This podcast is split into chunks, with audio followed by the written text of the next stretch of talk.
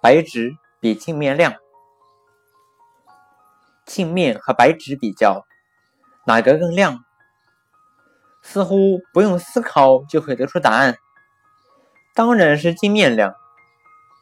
事实并不是这样。通过下面的小实验，我们可以进一步了解这一点。在一间黑屋子里，用手电筒照射一面镜子和一张白纸，你想是镜子亮还是白纸亮？你也许立即回答是镜子亮。不要忙着下结论，还是先来观察一下吧。原来。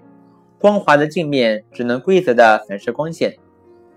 一束光线遇到镜面以后，虽然改变了前进的方向，但是它们在新的运动方向上仍然是整齐前进的。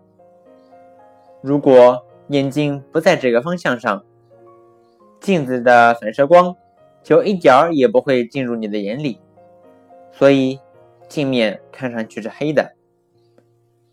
只有把镜面转到某一个角度，使它反射的光正好进入你的眼睛的时候，你才能看到耀眼的光芒。